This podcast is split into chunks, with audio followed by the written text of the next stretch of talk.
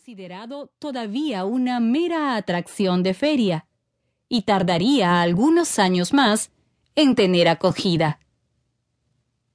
En 1908, el pequeño Luis asistió por primera vez al cine Farrusini para ver una película coloreada a mano de dibujos animados.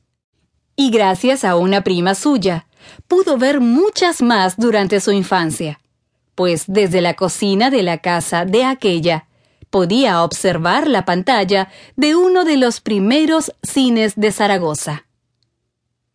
En una ocasión, cuando sus padres regresaron de unas vacaciones en Francia, le obsequiaron un teatro con personajes de cartón, con el cual comenzaría a ofrecer tiempo después pequeñas representaciones a los jóvenes de su pueblo.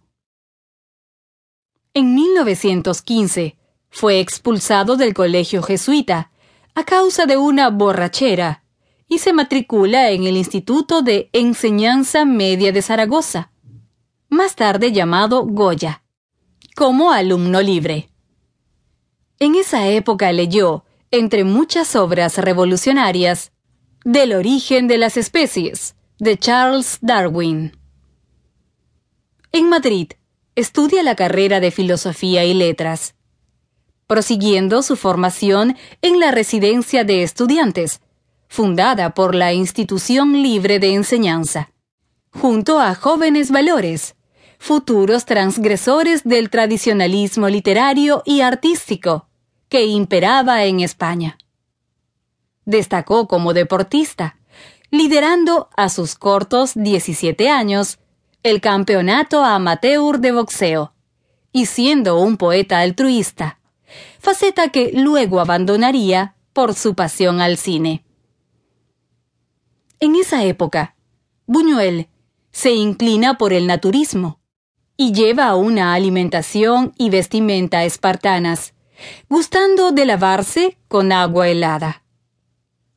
Toma parte de las actividades del Cine Club de la Residencia y traba amistad con Salvador Dalí, Federico García Lorca, Rafael Alberti, Pepín Bello y Juan Ramón Jiménez. También participó en las tertulias ultraístas y todos los sábados desde 1918 hasta 1924 en las del Café Pombo, dirigidas por Ramón Gómez de la Serna. Inicia estudios de entomología en 1920 con el doctor Ignacio Bolívar, los que abandonará para matricularse nuevamente en filosofía y letras en la rama de historia, ya que se había informado de que varios países ofrecían trabajo, viendo así una oportunidad de cumplir su deseo de salir de España. Con sus compañeros de la residencia, hace sus primeros ensayos de puesta en escena, con versiones delirantes de Don Juan Tenorio, en las que actuaban Lorca, Dalí y otros compañeros. En 1921 visita por primera vez Toledo, ciudad que causará una profunda impresión en Buñuel.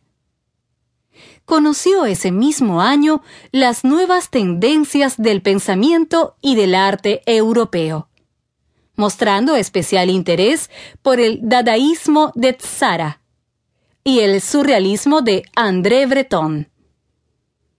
Su padre fallece en 1923 en Zaragoza.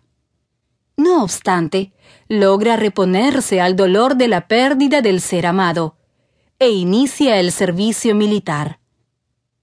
Después, publicaría su primer artículo, al que seguirían cuentos y poemas en revistas de vanguardia, e incluso preparó un libro que los recopilaba bajo el título de Un perro andaluz, dando ya indicios de su compleja personalidad, funda la paródica Orden de Toledo y se nombra a sí mismo condestable.